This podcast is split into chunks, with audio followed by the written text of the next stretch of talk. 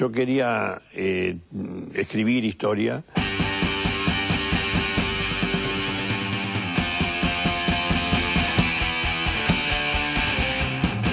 LU23, Radio Nacional Calafate, presenta Año Bayer, un programa dedicado a la figura del escritor y periodista Osvaldo Bayer.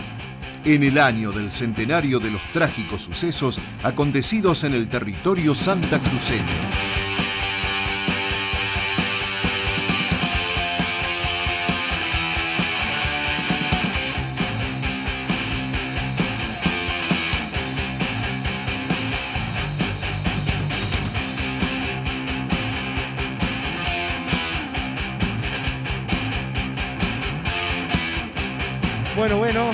Tal? Buenas noches, ¿cómo están? Quería invitarlos a escuchar una horita de este año Bayer, un, programa homenaje que estamos haciendo desde Radio Nacional a la figura, a la memoria del escritor, del historiador, del periodista Osvaldo Bayer. Me acompaña el querido Carlos Covelo. ¿Cómo estás, Carlos? Muy bien, muy bien, participando en nuestro homenaje, con todo el respeto que se merece una persona como Osvaldo Bayer. Así es, así es. La verdad que estamos muy contentos porque la verdad que el programa eh, eh, fue el primero, el de la semana pasada, un muy lindo programa.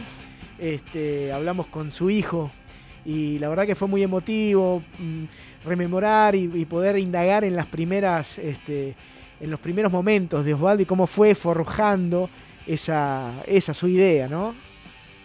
Sí, sí, y aparte sabemos que Osvaldo está vivo entre nosotros, está a través de todos los hechos que están así, estamos haciendo con el tema de las huelgas patagónicas, con estos engaños que se están conmemorando, y todo, todo gracias a Osvaldo Valle. Por eso este homenaje es, es merecido. Bueno, hay homenajes por todos lados, sobre todo este año que se cumplen 100 años de, su obra, quizás una de las más importantes, sobre todo nosotros como santacruceños nos pega de cerca. Eh, porque se cumplen 100 años de las huelgas patagónicas. Y como te decía, hay homenajes en todos lados. Y acá en Calafate eh, se está realizando en estos momentos un mural, este, un, hermoso mural que se, puede observar eh, en las afueras de lo que va a ser el próximo cine. Y bueno, su autora es María Belén Sánchez. María Belén Sánchez, ella es artista de Calafate, está viviendo ahora en Buenos Aires pero mm, se presentó una convocatoria que hizo el Ministerio de, Cultura de la Nación y salió seleccionada. María Belén, ¿cómo estás? Hola, ¿qué tal? Sí, los escucho bien, Mario. Buenas noches. ¿Cómo estás? Hola, Carlos, también. ¿Cómo va? Buenas noches. Buenas noches, Belén, un gusto. ¿Qué tal? Bueno, ¿cómo, cómo estás vos? ¿Cómo viene? Contanos un poco este, cómo, cómo viene el mural, eh, cómo surgió la idea, digamos, de este mural que estás llevando a cabo, que lo que se ve este, es, muy lindo. No sabemos cuándo se va a eh, inaugurar, pero la verdad que se ve algo, algo muy lindo ahí. Sí, la verdad que, que, venimos trabajando bien. Eh, nos está acompañando mucho el clima, así que estamos tratando de meterle bueno, la mayor cantidad de horas que podamos, que el frío y la sombra nos permita también el cuerpo, pero venimos trabajando firme y la verdad avanzando muy bien en este mural que bueno em, surge a partir de bueno como vos decías la convocatoria del Ministerio de, Cultura para este concurso federal de muralismo que tenía como, como eje transversal el concepto de soberanía. Y bueno yo estoy en Buenos Aires pero la verdad es que bueno mi familia toda es de acá vive acá y, estoy siempre tratando de volver. Y, y bueno pensé pensando un poco cuál sería la temática que me podía permitir eh, trabajar eh, el tema de soberanía en, en, Santa Cruz, en Calafate. Eh, nada, pensé en, las huelgas. Este, y bueno, y un poco el, el, mural, el espíritu del mural es un poco un homenaje a, los trabajadores. y bueno, el arte en la calle lo que tiene es, esto de que, de que es, está como muy disponible para la sociedad y para, eh, para todas las personas, digamos, no hace falta entrar a un museo, una galería para, para ver una obra de este estilo, digamos, está en la calle y entonces, nada, es un, espacio que se crea, que, que en este caso la intención es que sea un poco para la memoria y para, para la reflexión, ¿no? Sobre lo que pasó y sobre cómo es el estado actual también de los trabajadores y, bueno, todo lo que dejó la huelga, ¿no? Lo bueno, lo malo, eh, tanto para unos como para otros. Así que bueno, ese es un poco el mensaje que queremos dar. Buenísimo. Sí, estaba pensando que el, que el muralismo es una de las expresiones más, más populares, digamos, ¿no? que tiene el arte. Yo no sé si vos sos este, muralista, es la, eh, si ya has hecho otros murales, eh, digo, por trabajar en esas dimensiones este, es, es nada, tiene sus particularidades. Vos trabajás en el Colón, ¿no? Sos escenógrafa, así que bueno, sabés, digamos, de, de, grandes dimensiones. Sí, sí, sí, o sea, estoy, eh, trabajo con, con, con, grandes dimensiones, si bien nosotros en el taller de escenografía hacemos trabajo en piso, la mayoría del trabajo que realizamos es en piso, eh, es bastante similar, digamos, los métodos de, a la hora de pasar los dibujos, las proporciones y las escalas, pero bueno, trabajar en la pared y particularmente en la calle es, es distinto, es distinto porque estás en contacto con la gente, eh, el clima, eh, es otro tiempo, es la verdad que es, es, es bastante interesante, es muy lindo. Yo lo que quería acotar, Belén, que se reúnen varias circunstancias. Es decir, solamente el mural, memoria, verdad y justicia, tu idea, tus ganas de participar y ganar este concurso, pero además tenemos eh, la pandemia, trabajar con todos los protocolos, con todo el respeto que se está haciendo, y además eh, gente joven y son mujeres. Es decir, eh, son varias cosas muy, muy importantes, ¿no? Y trabajar por la memoria. Cada vez que veo lo que están haciendo ustedes con sus manos, este, pienso es el mejor homenaje a los 1.500 peones fusilados aquí en la Patagonia. Mirá, y los engaños, ni hablar los engaños que se cumplen. Así que estas circunstancias este, lo llenan de, mucha emoción, por eso hoy les preguntaba ese día que se va a presentar, estaban hablando el día viernes, sería lindo eh, convocar a la gente del pueblo ese día que esté para que todos lo, agradezcamos con nuestra presencia el trabajo que están haciendo ustedes. No sé qué te parece.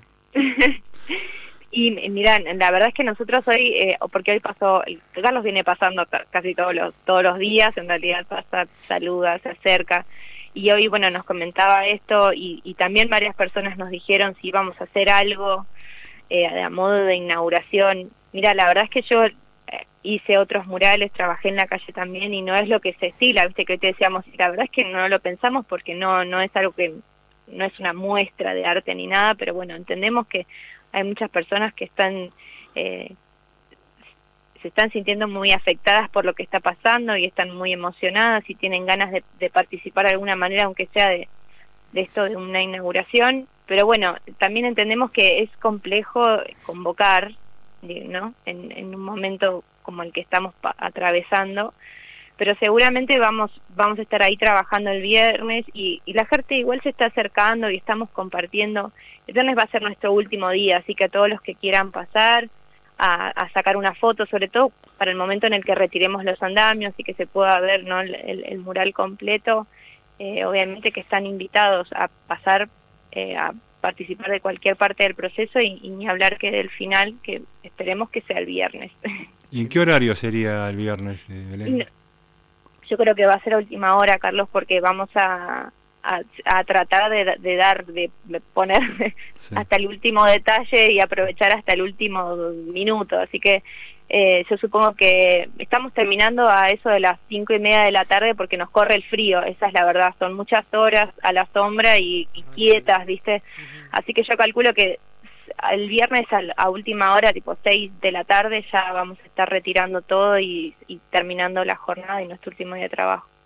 La verdad que estamos muy contentos, queríamos hablar con vos porque este programa tiene esa temática y que, bueno, justamente vos estás rescatando, así que nos parecía muy importante poder tener esta charla con, vos, invitar a todos los vecinos que se acerquen. Cuando subamos este programa a las redes vamos a subir las fotos porque la verdad que es hermoso. Y bueno, te queremos agradecer y bueno, y seguramente vamos a volver a estar en contacto con vos. Sí, bueno, ojalá, bueno, y nosotros también como el grupo, ¿no? Que eh, lo formamos Catalina Salíes, Amanda Robinson y Lula Rojo, estamos muy agradecidas también con todos y en especial con la comisión de huelgas que desde que se enteró lo del proyecto nos, nos apoyaron muchísimo, eh, lo impulsaron en, el Consejo de Liberantes y eh, nos apoyaron un montón. Hoy se acercó Karina Alegría, estuvimos hablando, fue un momento súper agradable que pasamos con ella, así que bueno, estamos súper agradecidas y, y bueno, emocionadas por lo que está pasando también. Qué lindo, buenísimo. Bueno, Genial, te mandamos un abrazo grande entonces. Un abrazo. Un gran abrazo, Belén. Hasta luego. Muchísimas gracias. Chao, chao. Bueno, ahí estamos entonces este, con Belén Sánchez. Eh, que está preparando, bueno, junto a un equipo de gente, ¿no? Nos contaban que eran varias personas. Sí, son chicas. Este, ¿Estuviste, Carlos, ahí, no? ¿Pasaste? Sí, paso, paso, y hablo con ellas. Y bueno, me gusta porque eh, el entusiasmo que le ponen, ¿no? El trabajo que están haciendo. Y ya como te digo, no, este, trabajar dentro de una pandemia, con todos los protocolos, son cinco chicas que tienen que estar bastante separadas trabajando, así que hasta eso están organizando, cada uno hace un sector del, mural. Y bueno, es un parte, aparte de artista, es un gran profesionalismo, se ven. Y gente joven, como te digo yo, y chicas, ¿no? Porque, viste, a veces este, siempre dice, bueno, son muchos hombres. Acá son dos mujeres. Son chicas que tomaron este, la memoria de justicia para, para lograr ese mural tan hermoso que están haciendo.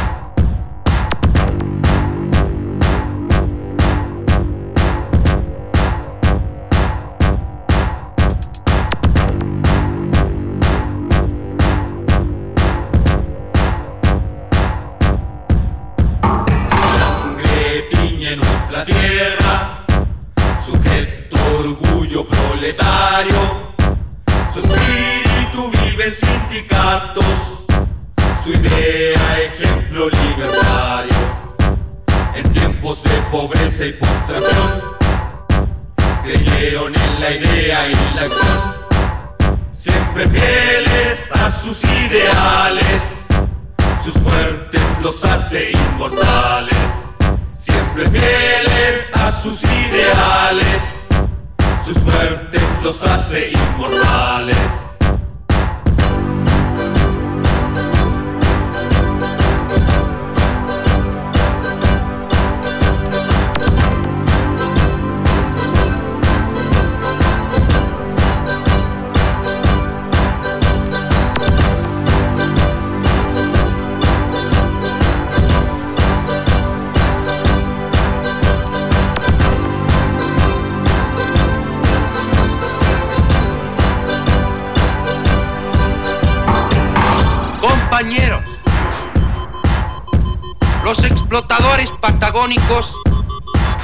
Cotizan menos al hombre que al mulo o al caballo. Ya que hoy un trabajador se sustituye por otro sin costo alguno. Somos trabajadores de todas partes del mundo. ¿Es cierto, alemán? Es polaco. Y vosotros, compañeros chilenos, y estamos aquí unidos por la solidaridad. Hoy esa solidaridad se llama apoyar a los compañeros trabajadores de los hoteles. Pido entonces que votemos la huelga por tiempo indeterminado hasta vencer.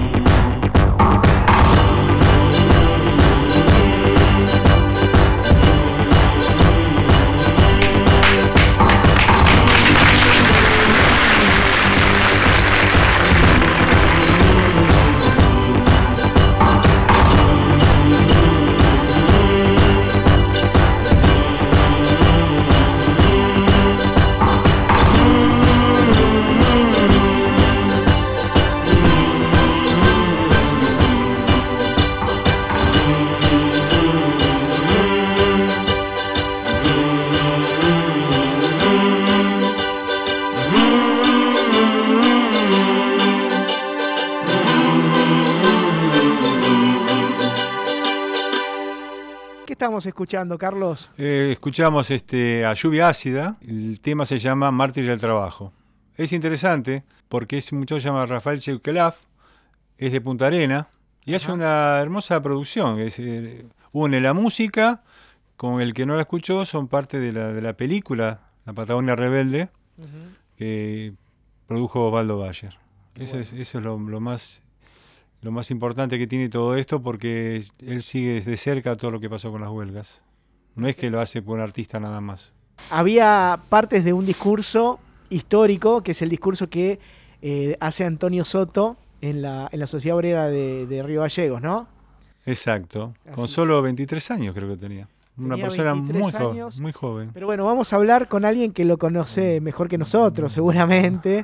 Este, y es la hija, es Isabel Soto desde Punta Arenas. ¿Cómo estás, Isabel? Aquí Mario y Carlos Covelo te saludan. Ay, qué gusto de saludarlos, amigos. Bien, mucho gusto, mucho gusto de saludarlos a los dos, Carlos. Pues encantado, Mario, encantado. Feliz de estar con ustedes. Buenísimo. Bueno, acá estamos, la verdad que muy contentos de, de poder escucharte y bueno, y compartir con vos este programa de homenaje a Osvaldo Bayer. Es un programa que comenzamos este, la semana pasada y que la idea es durante este año eh, poder reivindicar la memoria de esta persona que recuperó las historias de muchos de nosotros, pero sobre todo la tuya, ¿no? Ah, si no hubiera sido por Osvaldo, yo no tengo historia. No, la verdad que no. Mi historia hubiera comenzado cuando yo nací prácticamente y nada más. No hubiera encontrado familia, no había encontrado nada. Yo estoy, pero eternamente agradecida de, de Osvaldo. Afortunadamente se lo pude decir muchas veces en vida. Mira vos. Este, vos lo conociste, Osvaldo, por supuesto. Sí, yo lo conocí, pero muchos años atrás, antes de que se filmara la película, cuando él estaba recopilando la, la historia, cuando vino a Punta Arenas a recopilar la historia. Para el Así libro. que yo tuve, sí, yo tuve la suerte de conocerlo muchos años, de compartir muchas veces con él, de estar en su casa, conocer a toda su familia. Así que sí, para mí fue fue muy bonito el, el, el poder conocerlo. Para mí va a ser toda la vida un eterno agradecimiento hacia Osvaldo y su familia. Y, y Osvaldo lo llegó a conocer a tu papá. No, no, no. Mi papá había fallecido el año 63 y él llega a Punta Arenas el año 70, de tal suerte que llegó siete años tarde. Él siempre decía que pena más grande no haber podido venir antes o qué sé yo, porque claro, lo más probable es que mi padre con Osvaldo hubiera hablado. Con Sí. nosotros nunca habló de lo que había ocurrido, ¿no? Pero con, con Osvaldo, por supuesto que habría hablado pidiéndole que guardara todas las, las reservas del caso, en fin, pero, pero sí le habría podido contar todo lo que hubiera ocurrido, pero no, no, desgraciadamente no se conocieron. Y decías que tu, que, que tu padre nunca te contó. Vos te enteraste de la historia a través de, de las palabras de Osvaldo, ¿no? A través de Osvaldo.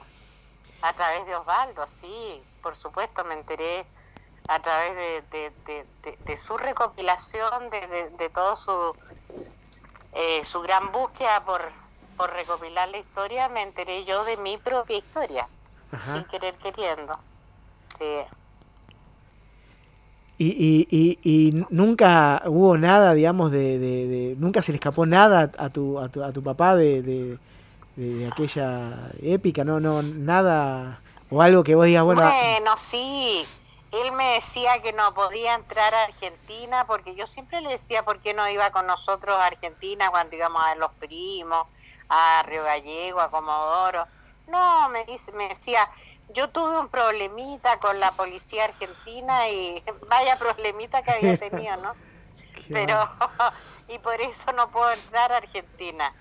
Pero la verdad que fuera de eso no tengo otro recuerdo al que él haya hecho alusión. Ni tampoco ni tampoco lo hizo con, con la familia de su primera mujer, según me contaba mi hermana mayor, Ajá. eh, tampoco, o no, nunca. Pero tal vez lo, lo, lo hacía por proteger a su familia Claro. porque mi hermana tiene recuerdos de que ellos eh, se cambiaban cada dos tres meses de casa, que a mi papá lo, lo, lo, lo, perseguían así entre, o sea, ella ahora saca conclusiones, ¿no? Porque tenía 10 años recién mi hermana cuando mi padre se vino no a la Patagonia y los dejó. Entonces, eh, ella ahora saca conclusiones y de que siempre había reuniones en la casa, que llegaba gente y todo. Entonces, se ve que mi padre seguía siendo, eh, si no militante de algún partido, sí seguía asesorando a, la, a los sindicatos y eso. Claro, y, digo, pienso en, en, los horrores de, de, esa masacre que él vio, digamos, inolvidable, eh, cómo, cómo, lo dejó marcado para toda la vida, ¿no? Este, aquellas imágenes que, bueno, digo, hoy, hoy ya son, públicas, sabemos de qué estamos hablando, pero que él las vivió en primera persona y que me imagino que para cualquier ser humano debe ser muy difícil de, de olvidar, ¿no? Yo no sé realmente cómo logró sobrevivir a eso, ¿ah? yo me lo, me lo he preguntado muchas veces, lo he, a ver, lo he conversado con colegas, con psiquiatras y todo, y no, la verdad es que son, eh, eh, es el miedo tan grande a que, a que se vuelva a repetir, a que a tu familia le puedan hacer algo por haber participado tú en una, en una cosa así, pero bueno, no sé, realmente yo lo admiro a mi padre desde ese punto de vista, cómo fue capaz de... Mira que yo he vivido uno de los dolores más grandes que puede vivir una madre, que fue perder a mi hijo mayor cuando él tenía 27 años. Y sin embargo yo creo que solamente ese dolor se puede comparar al dolor que sintió mi padre cuando, cuando se fue, yo creo, de la estancia Anita. Yo creo que eso fue un dolor terrible se dejar ahí a sus compañeros sabiendo, teniendo la absoluta certeza de lo que iba a ocurrir. Y no habiendo sido capaz de convencerlos de que no había que entregarse. Es verdad, en, esa última noche... Es, impresionante eso. Él se desgañitó con toda su fuerza, gritaba para que no, que no se entreguen, que sigan la lucha, que sigan este, luchando por esa libertad, pero bueno, ellos estaban cansados, no, no quisieron apoyarlo, tenían otra idea, otra mentalidad, tenían ellos, querían parar con la huelga, creían que los mismos que lo, lo, ayudaron contra la policía, el ejército, lo iban a ayudar ahora. Ese fue el gran error de, la gente y bueno, él no, no quiso, él no, no quiso entregarse como para que no... Eso es lo, lo por supuesto a él no le cupo, yo creo, la menor eh, la menor duda de lo que iba a ocurrir. La menor duda, no. A pesar de su juventud, ¿no? Sí. Qué madura era la gente a esa edad. Sí, verdad. Tú comparas, comparas a un chico de ahora, de 23 años, con estos hombres que, que eran hombres a los 15, 16 años, porque había que trabajar, había que dejar su país, había que salir a buscar nuevos horizontes y bueno, es impresionante, sí. Es verdad, es verdad. Y por mucho tiempo este, se había dicho que él se, se escapó, los dejó solos, y eso, como decís vos, lo habrá mortificado bastante. Pero hay una cosa, hay un detalle muy importante también, que vos dijiste que no, no, conocías mucho de, de, tu padre, pero en tu genes sí llevabas, ¿no? La misma fuerza que tu padre.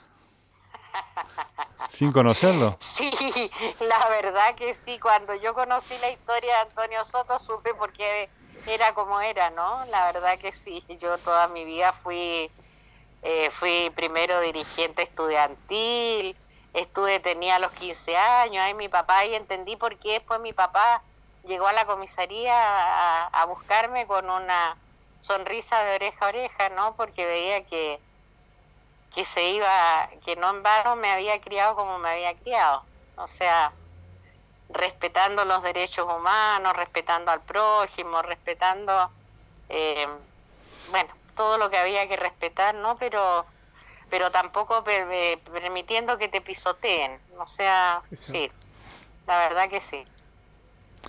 Por eso ahí está el gran trabajo de Osvaldo, ¿no? Hubiera quedado eh, nadie se hubiera enterado lo, del trabajo que hizo Antonio Soto, todos los compañeros fusilados, si hubiera sido por Osvaldo. Es tan tenaz en su, en su trabajo, ¿no? Ah, no, por supuesto, por supuesto. O sea, además que eh, Osvaldo tuvo la suerte de, de conocer a mucha gente, de, de que, la, de que hubo, gente muy buena como el CEPEN y eso que lo ayudaron, de poder eh, entrar a, a esta ancianita ahí a, la, las moreras, no sé cómo, pero poder entrar y, encontrar inclusive un casco con una, con una bala de un tiro de gracia. Entonces, bueno, la verdad que, que sí, él fue un gran hombre. Para mí, Osvaldo Bayer es un hombre maravilloso. Pues es que te quería preguntar que hay algo para mí que es este, muy característico, que me, me, me, impresiona de la, de la figura de él, por lo menos de lo que sabemos de los testimonios que dejó Osvaldo, que era una persona, eh, por un lado, con eh, un gran idealista, ¿no? Un gran idealista, pero a su vez también eh, tenía esa parte pragmática, digo, entender, entender que no había que entregarse, es un elemento que hay, digo, porque uno ve la historia y ve los grandes hombres de la historia, hombres y mujeres, que muchas veces en esos momentos cruciales de la vida este, se, se, mm, se hacen mártires y él entendía que no tenía que ser mártir, sino que tenía que seguir viviendo. Eh, y me parece que eso es un gran aprendizaje y una gran distinción en su persona eh, para, para, digamos, esa, esa, esa, esa mezcla de, de, de, pragmática, pero también con un fuerte idealismo, ¿no? Eso me parece que es como una gran... es que yo creo que mi padre nunca pensó que él no iba a poder seguir luchando, que él no iba a poder volver y que, y que cuando volvió le fue mal y que eh, nunca se imaginó que ahí terminaba todo.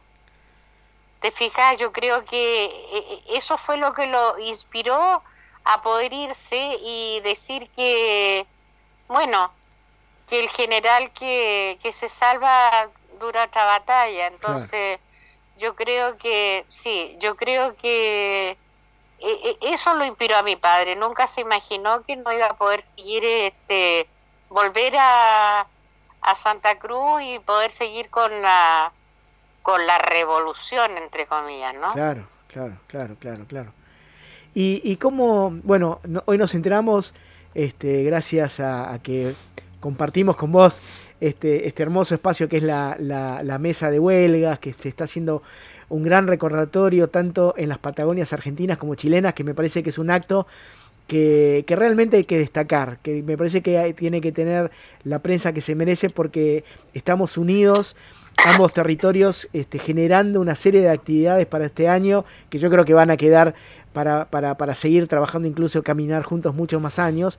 Eh, pero bueno, nos contabas que eh, se están haciendo varias obras en la ciudad de Punta Arenas que con la reivindicación del nombre de tu padre, ¿no? La verdad que sí, mira, después de muchos años por fin logró un profesor de historia y concejal de, de la de la municipalidad de Punta Arenas que una población, nosotros pretendíamos que una calle, pero él logró que una población lleve el nombre de Antonio Soto, y no solo el nombre de Antonio Soto, sino que las calles se llamen Osvaldo Bayer, eh, no sé, pues eh, el Paso del Diablo, Estancia Anita, o sea, es un, es un, el Schulz, en fin, no, no los recuerdo a todos ahora, pero es un, un gran, eh, una gran reivindicación a la memoria de todos los los chilotes, no me acuerdo cómo se llama el nombre del primer, eh, ay, del, del, del, primer eh, fusilado que... Zacarías Gracián, claro, en la primera huelga. Porque él era, él era chilote y bueno, y también este,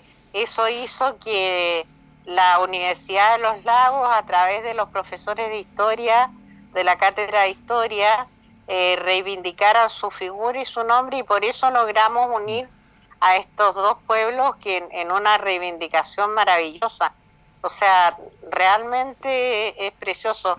Yo, no sé, yo creo que yo ahora muero tranquila, porque logro que, que en Chile también se destaque la figura de, de, todos los huelguistas, no solo de Antonio Soto, no, no solo de Antonio Soto, porque ahí estaban todos esos chilotes migrantes que, que igual que mi padre fueron migrantes y que hicieron del, de las huelgas de la Patagonia eh, su, su, quehacer para poder reivindicar lo que realmente se, pensaban que se merecían y que realmente se merecían. Entonces yo creo que ah, eh, este, este centenario nos ha ido acercando a cosas realmente hermosas. Y yo pido de todo corazón que ojalá que podamos celebrar el centenario en la Anita y que podamos juntarnos, porque esta pandemia no, no, no podrá arruinarnos. Tendremos, si no serán los 100, serán los 101 años, no sé, pero espero tener vida para, para ese entonces. Es importante lo que decís, este Isabel, porque el 90% de los 1.500 peones fusilados eran chilenos. Eso es, la gran reivindicación que se está haciendo. Es, muy importante. Y ese cenotafio, si no me equivoco, eh, fue inaugurado con tu presencia en la Osvaldo Bayer, frente a Estancianita. El año 97. Memoria. ¿eh? coincidía con el centenario del. de ¿Cómo se llama? Del. Ay, del, del natalicio de mi padre. Exacto. Ah. Qué bárbaro. Ojalá que puedas estar entonces este año, ¿no? Acá sería, la verdad que el año pasado fue rarísimo, ¿no? El, el, ah, el homenaje, ¿no? En, en, Estancianita, bueno, justamente por esta, este, este, extraordinario que nos está pasando con la pandemia, pero este, la verdad que sí, sería, sería muy, muy importante poder juntarnos y, poder homenajearlos en, en estos 100 años, ¿no? Y, es que no puedo no estar, tengo que ver pintado ese mural. Claro. Ah, sí, sí. Sí, el mural. Este, y bueno, quería comentarse el, el, último acto que hicimos, este, por el tema de la pandemia, no solamente la pandemia, sino que llovía, pero en el acto que hicimos se escuchaban este, las ovejas y los pájaros que estaban presentes diciendo que... Qué cosa más linda. Sí, sí, y si éramos... Bueno, así, pasa, así pasa en esta vida, las cosas se dan de repente sin que uno la las planifique y qué cosa más hermosa escuchar el balido de las ovejas, me imagino, y el cántaro de los pajaritos. Es verdad. Sí, mi padre era un gran amante de la de los animales y de las aves, siempre teníamos canarios en casa, teníamos Sí, mira, eso es algo que nunca había dicho, ¿ah? nunca me había acordado, pero ahora lo relacioné con lo que tú me dices, Carlos. Sabes que, Isabel, te quería consultar, preguntar o pensar Em, digo, esto que se está dando en los 100 años eh, en, nuestra Patagonia, digo, en, Chile, Argentina, eh, me parece que particularmente en Chile atraviesa justo un momento también particular. Digo, ustedes están con una discusión este, política compleja que comenzó hace un año con, con, este, la rebelión de los estudiantes y bueno, que terminó con esta constituyente. Eh, ¿Qué ves vos de, del legado, si se podría decir, de, aquellos este, luchadores del siglo pasado y, cómo ves hoy la, situación de, la reivindicación de derechos en Chile. ¿Qué, está pasando? Bueno, mira, la verdad es que eh, ahora nuevamente vamos, eh, eh, el presidente parece que a toda costa quiere que, que vuelva a octubre porque ahora ha rechazado, ha mandado al Tribunal Constituyente que es un fraude, ha mandado el, el no dar el, el, el otro 10%, que sería el tercer 10% de nuestros ahorros previsionales. Y la verdad que la gente ayer, eh, sin mayor previo aviso, salieron las cacerolazos y todo, cosa que no se había escuchado hace mucho rato por la pandemia. Pues están todos en cuarentena, pero la gente igual por los balcones y todo armaron barricadas anoche, no, anoche quedó, pero realmente el desastre. Y, bueno, yo pienso que siempre los estudiantes han marcado, hemos marcado un paso, porque yo fui dirigente estudiantil durante muchos años, primero en la secundaria y después en la universidad. Y la verdad es que nosotros en Chile vivimos la todo lo, lo, que fue la, la el, la reunificación de las universidades y todas las cosas, también partimos los estudiantes. O sea, la gente joven es la, es la gente que más, que más destaca, ¿no? Claro. Pero bueno, yo creo que, mira, mi país está viviendo un momento políticamente muy difícil, muy, muy difícil. Porque la verdad es que el que, el, a, Piñera le quedan seis meses de gobierno porque en noviembre ya tenemos elecciones.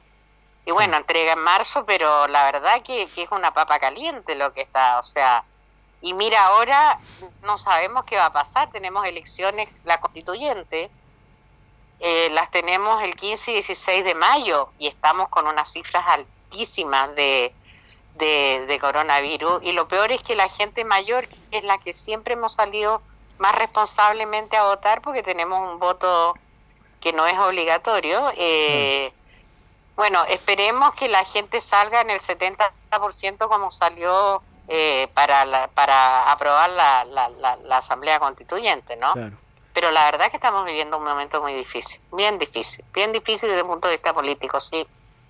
Y bueno, si nuestro presidente aumentó su fortuna, es de las fortunas más ricas del mundo, y aumentó su fortuna en un 70%, no, no tiene, pero es que nada que decir, nada que... Me parece que esas son las cuestiones que no se están discutiendo. Digamos, aprovecho porque, digamos, de alguna manera estamos hablando de, las grandes ideas y me parece que estamos atravesando un pues. momento de la pandemia que es tremendo, pero que como nunca antes este, los ricos están ganando mucho más dinero a costa también de lo que está pasando y, y, los pueblos están empobreciendo más. Entonces también hay una discusión que me parece que no se está dando, con mucha complicidad de, muchos sectores. En Argentina lo vemos con los medios de comunicación, que, que, por lo menos aquí en Argentina pasa que, están, están, parecía que militando la muerte y, la enfermedad, pero a su vez yo creo, y esto lo, digamos, acompaña la idea, creo que están también eh, militando como siempre lo hicieron, la riqueza de, lo, de, los que más tienen. Esto que decís vos, ¿no? Este, cómo, cómo, cómo se fueron haciendo más ricos. Y bueno, no, no lo estamos discutiendo. digo, voy de vuelta a, la, a las ideas que nos dejaron, que nos dejó tu padre, que nos dejaron aquellos luchadores de las de la de, de, de, los ¿cómo se llama? de ese 100 años los, del centenario no este em, tenemos que volver a discutir eso me parece que, que, está presente no es un tema del pasado es decir, no es historia lo que estamos hablando con vos y lo que estamos hablando de tu papá, eh, es el presente, ¿no? El presente, y no te quepa la menor duda, o sea, nuestros gobernantes han priorizado la economía frente a, a lo sanitario, eso lo, lo están haciendo, y desgraciadamente va a tener que salir nuevamente el pueblo a la calle, y digo desgraciadamente porque pueden porque puede ocurrir, pueden haber muchos más ciegos como en octubre, puede haber muertos, puede, puede ocurrir algo terrible, solamente por la terquedad. Ahora, afortunadamente, en estos últimos días, en este último mes, eh, a, a, Piñera se le está dando vuelta un poco el sartén en el sentido de que hay muchos partidarios de él que están votando en contra de él y exigiéndole mm, algunas cosas. Y eso es bueno porque en la medida en que el pueblo vea que los mismos partidarios le están dando la espalda, eh, eh, nos vamos a atrever con mayor razón a, salir a las calles. Sí, yo quería agregar que todo lo que está pasando este, ya viene desde siempre. Los peones rurales hace 100 años, ellos lo que menos pensaban, salvo algunos dirigentes, ¿quién estaba detrás de todo eso? Eran los grandes terratenientes, eran las grandes potencias como Gran Bretaña, que se sentían dueños de estas tierras y no, no escatimaron ningún esfuerzo, ninguna nada para tratar de matarlos a todos. Y lo mismo pasa, siempre pasó con Estados Unidos, digamos las cosas como son, como diría tu padre. Eh, Estados Unidos este, fue que siempre actuó cuando Chile se quiso levantar un poco con Allende, el, desastre que hicieron, y ahora también está Estados Unidos trabajando en este momento, y parte de esa ceguera de todos esos compañeros chilenos, este, se lo debemos a ellos, esos grandes monopolios internacionales que eh, solo quieren lucrar nada más y no le importa la vida de, la gente, ¿no? Sea chileno, argentino. No les importa la vida del... Eh, creen que, que son terratenientes y que, y, que van por la vida pisoteando, ni siquiera conocen la realidad del pueblo, mm. ni siquiera la conocen. Claro. Porque nosotros, nosotros decimos en, Santiago, eh, todos los barrios más acomodados están de Plaza Italia, llamada ahora Plaza La Dignidad, hacia la cordillera. Y los barrios más populares hacia, hacia el sur. Entonces, eh, nosotros decimos, esta gente ni siquiera baja de Plaza Italia, no saben lo que ocurre, no saben lo que ocurre. Realmente, porque no les interesa, no tienen ningún interés en saber lo que le pasa al pueblo. No, mira que el 30% de la clase media en Chile pasó a la pobreza. El 30%, el 30%. Es, es una brutalidad, es una brutalidad, una brutalidad. Así que eh, se, se, repite, viste que son cíclicos, pasó, pasaron 100 años y volvemos a lo mismo. Eh, tendremos computación, internet, todo lo que tú quieras, pero son las mismas potencias, son los mismos los mismos oligarcas que, que nos están pisoteando. Hasta el mismos apellidos, me parece, ¿no? Sí, no te quepa duda. Como decía Osvaldo Bayer, este, debemos rescatar la historia y para reivindicar estas cosas para que no vuelvan a ocurrir. Es decir, ¿por qué nosotros buscamos memoria y verdad de justicia? Para que no se vuelva a repetir, para que la gente sepa que son los mismos, lo que estamos hablando ahora, que siempre pasó a través de los tiempos, y bueno, para que no se vuelva a repetir, por eso es nuestro trabajo, desde acá, desde, lo, desde más bajo que actuamos nosotros como simples vecinos, que esto no vuelva a repetirse. Por eso, memoria y verdad y justicia, repetirlo hasta el cansancio en estos, en este programa que estamos haciendo nosotros, este, eh, hablando con vos, este, con, con, Esteban, con toda la gente que trabaja por la memoria, para que no vuelvan a repetirse estos hechos, que, que seamos conscientes de que siempre termina y como decís vos, con la vida de, la gente del pueblo, ¿no? Lo que menos tienen. No, sí. Eh, es terrible. Es que ojalá que nuestra audiencia esté compuesta solo por un 10% de jóvenes. Mira, si un 10% de jóvenes nos están escuchando, ese 10% debe transformarse en Antonio Soto, en Schulz, en Paco Grande, en líderes. En líderes que sean capaces de, de guiarnos de guiar a nuestro pueblo, de guiar a nuestras juventudes, porque la verdad es que este planeta está amenazado por guerras, está amenazado por sequías, está amenazado por, por, la corrupción, por todo, o sea, realmente necesitamos que nuestros jóvenes se pongan las pilas, realmente, porque no puede ser, o sea, yo creo, mira, yo analizaba hoy día una entrevista eh, que me hizo Champer Leira hace 30 años atrás, 30 años, en que yo decía que todavía se había, todavía dormían los obreros en camastro, que todavía se lavaban en el río y todo. Y la verdad que yo decía, pero increíble cómo logramos avanzar, palabra, yo lo siento así, cómo logramos avanzar en estos 30 años. 30 años atrás no era tema, era tema de unos poquititos, de unos poquititos. La creación de la mesa de la huelga fue lo mejor que pudo ocurrir, pero fue lo mejor que pudo ocurrir. Y por supuesto que los investigadores, los profesores de historia a los que yo les saco el sombrero, ¿ya? Eh, eh, eh, toda esta gente que fue capaz de, no sé, pues de crear el aguante soto, de, crear a todos los músicos, a los poetas que han hecho cantatas, que que, están cada tanto investigando para poder reivindicar. O sea, realmente es, mira, yo como la hija Antonio que vivió el proceso de acortar de tantos años, en estos últimos 30 años, o sea, en estos últimos 5 años yo creo, se ha avanzado lo que no habíamos avanzado en 25 años. Es mi impresión, a lo mejor me equivoco, pero es la impresión que yo tengo. Completamente de acuerdo, completamente de acuerdo.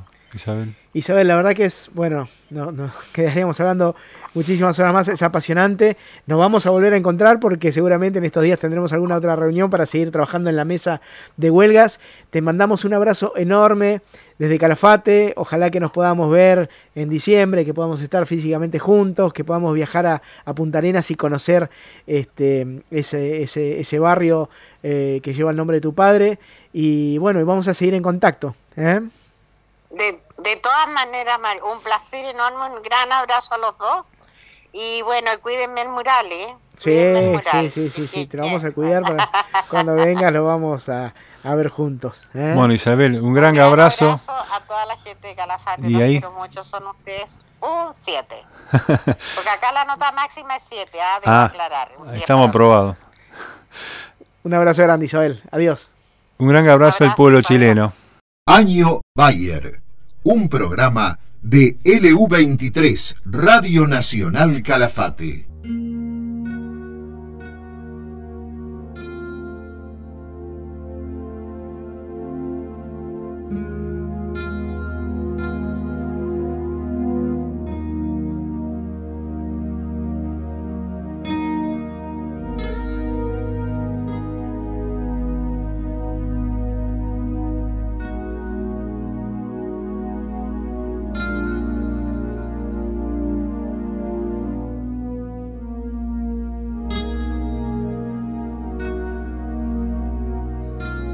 Noche del 6 de diciembre de 1921. Aquella asamblea en Lago Argentino parecía interminable.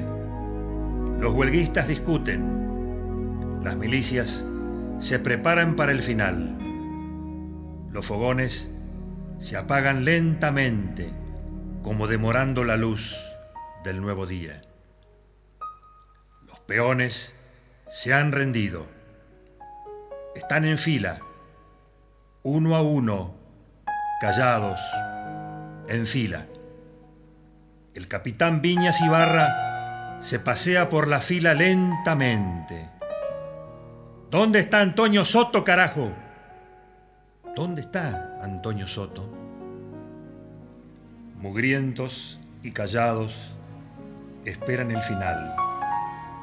No se sabe cuántos peones fueron ajusticiados. 120, 150, tal vez, simplemente tal vez. Aquella estancia de la Anita se quedó con sus nombres, frente al paisaje más hermoso del mundo. No esperaba este final. No lo esperaba.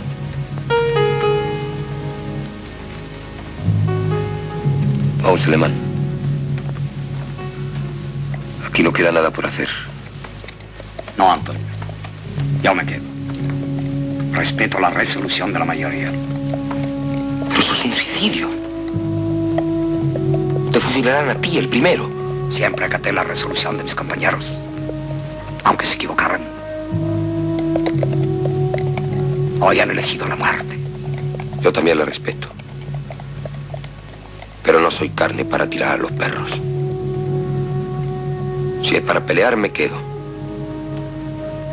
Pero los compañeros no quieren pelear. Yo sí. Yo seguiré luchando.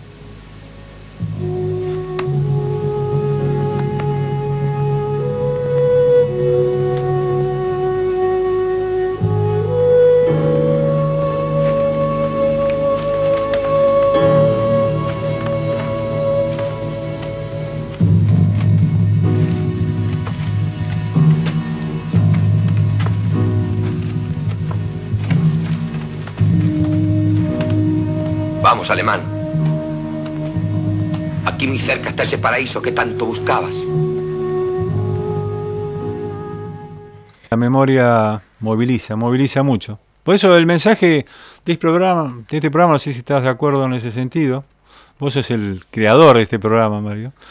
Pero dejar esto, de que toda la gente, toda persona que quiere pelear por la memoria, lo puede hacer, desde cada uno su lugar.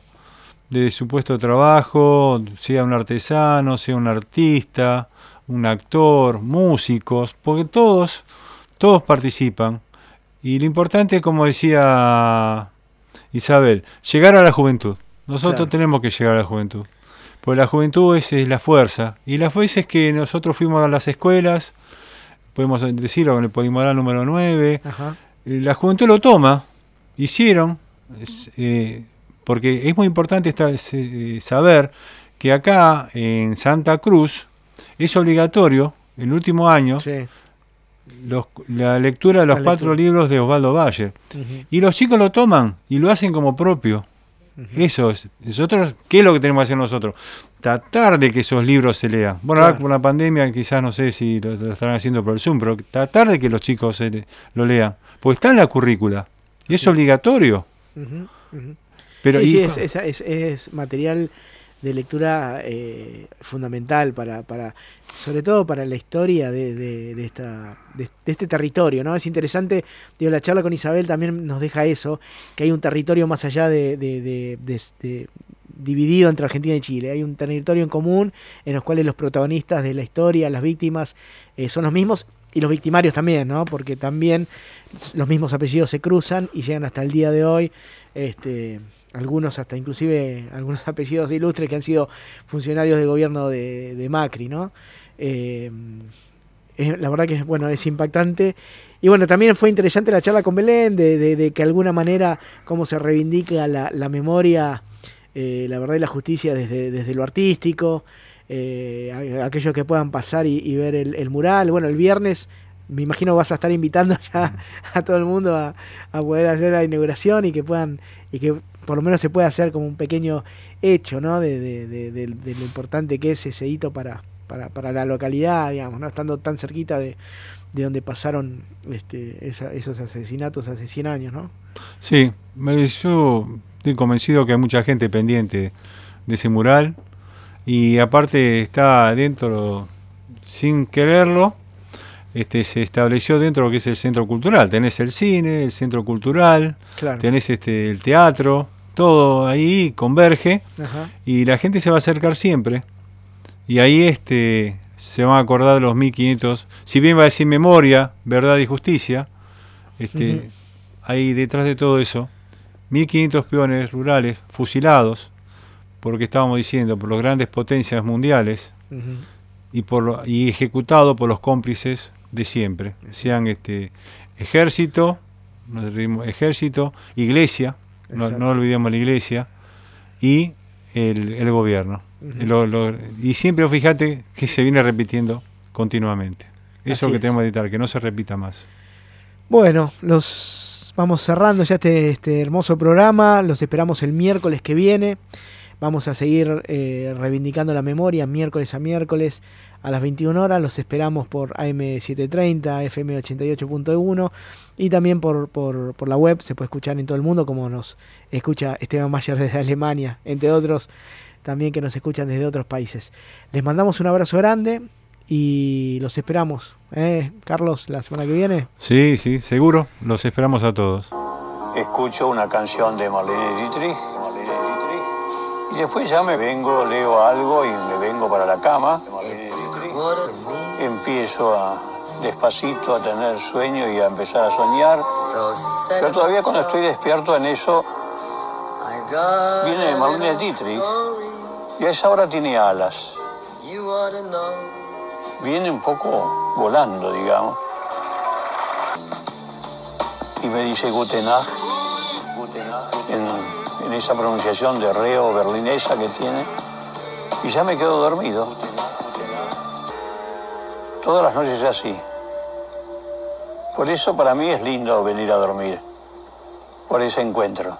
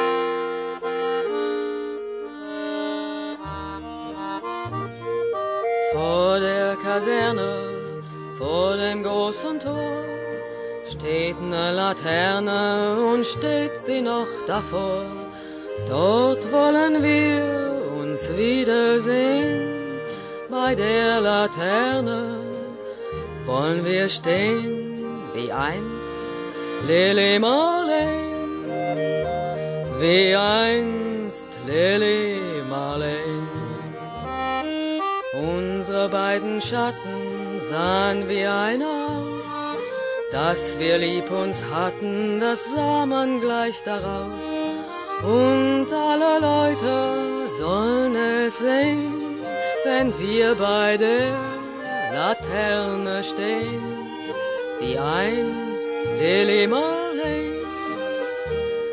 wie einst Lily Marleen. Deine Schritte kennt sie, deinen schönen Gang.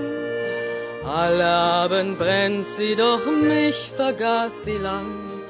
Und sollte mir ein Leid geschehen, wer wird bei der Laterne stehen? Mit dir, Lili Marley, mit dir, Lili Marley.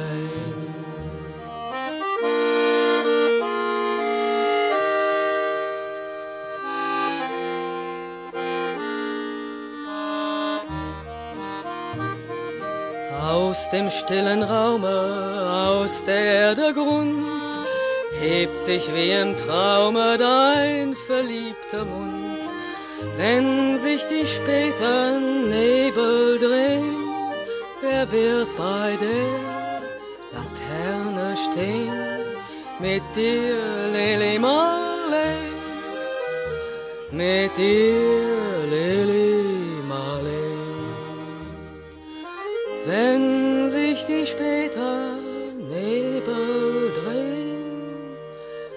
wird bei der Laterne stehen?